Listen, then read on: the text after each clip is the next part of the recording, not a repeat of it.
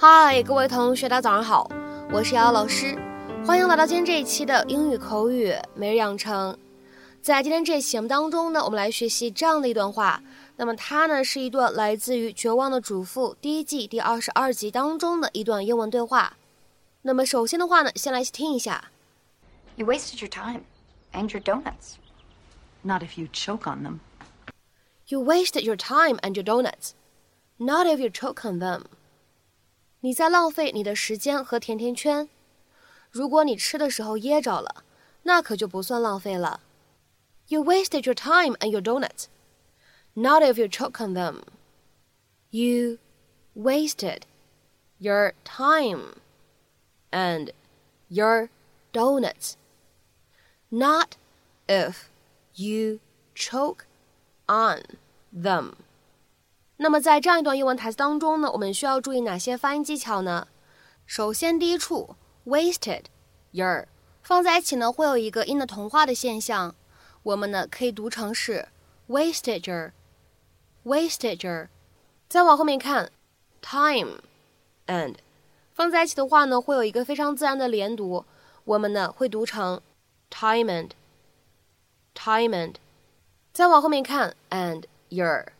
这个时候呢，两个单词呢都可以做一个弱读的处理，而且呢放在一起呢还会有一个音的同化的现象，所以呢这样的两个单词我们可以读成 anger，anger，anger。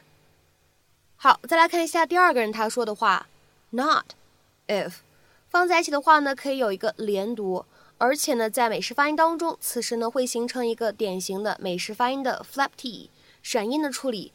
所以呢，这样的两个单词咱们放在一起呢，会读成 not if，not if，not if。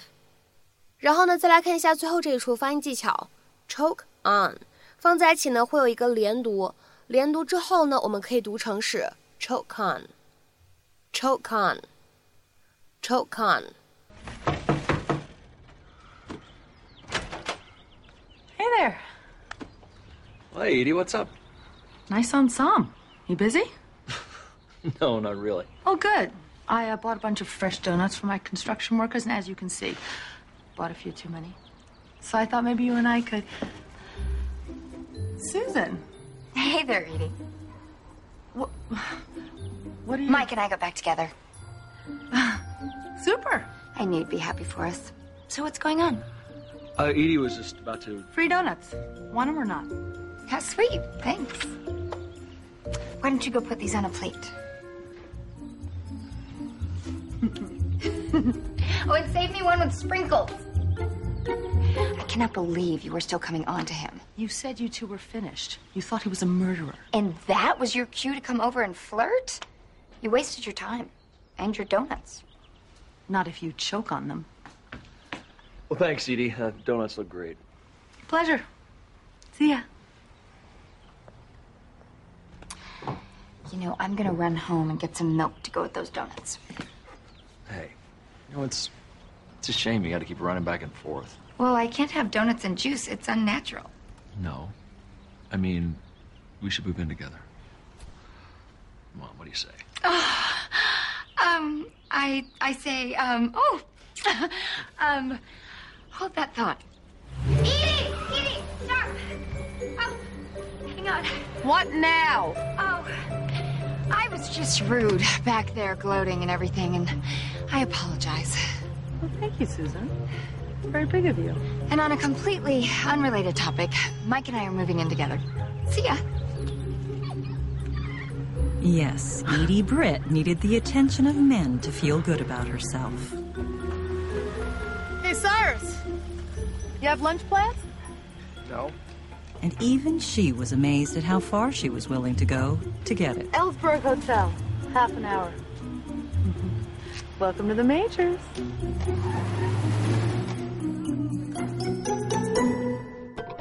今天这节目当中呢，我们来学习一个非常简单的短语，叫做 choke on something。choke on something，一起来看一下它的意思。To choke due to a particular object lodged in one's throat or windpipe， 由于某物卡在喉咙或者气管当中而阻塞，从而导致噎住或者卡住。下面呢，我们来看几个简短的例句。第一个，I hate it when I choke on my own spit。我讨厌被自己的口水呛到。I hate it when I choke on my own spit。再来看一下第二个例子，The dog choked on the meat。那只狗被那块肉呛住了，或者说呢，那只狗吃那块肉被卡住了。The dog choked on the meat。下面呢，我们再来看一下这样一个例子：She choked to death on a fish bone。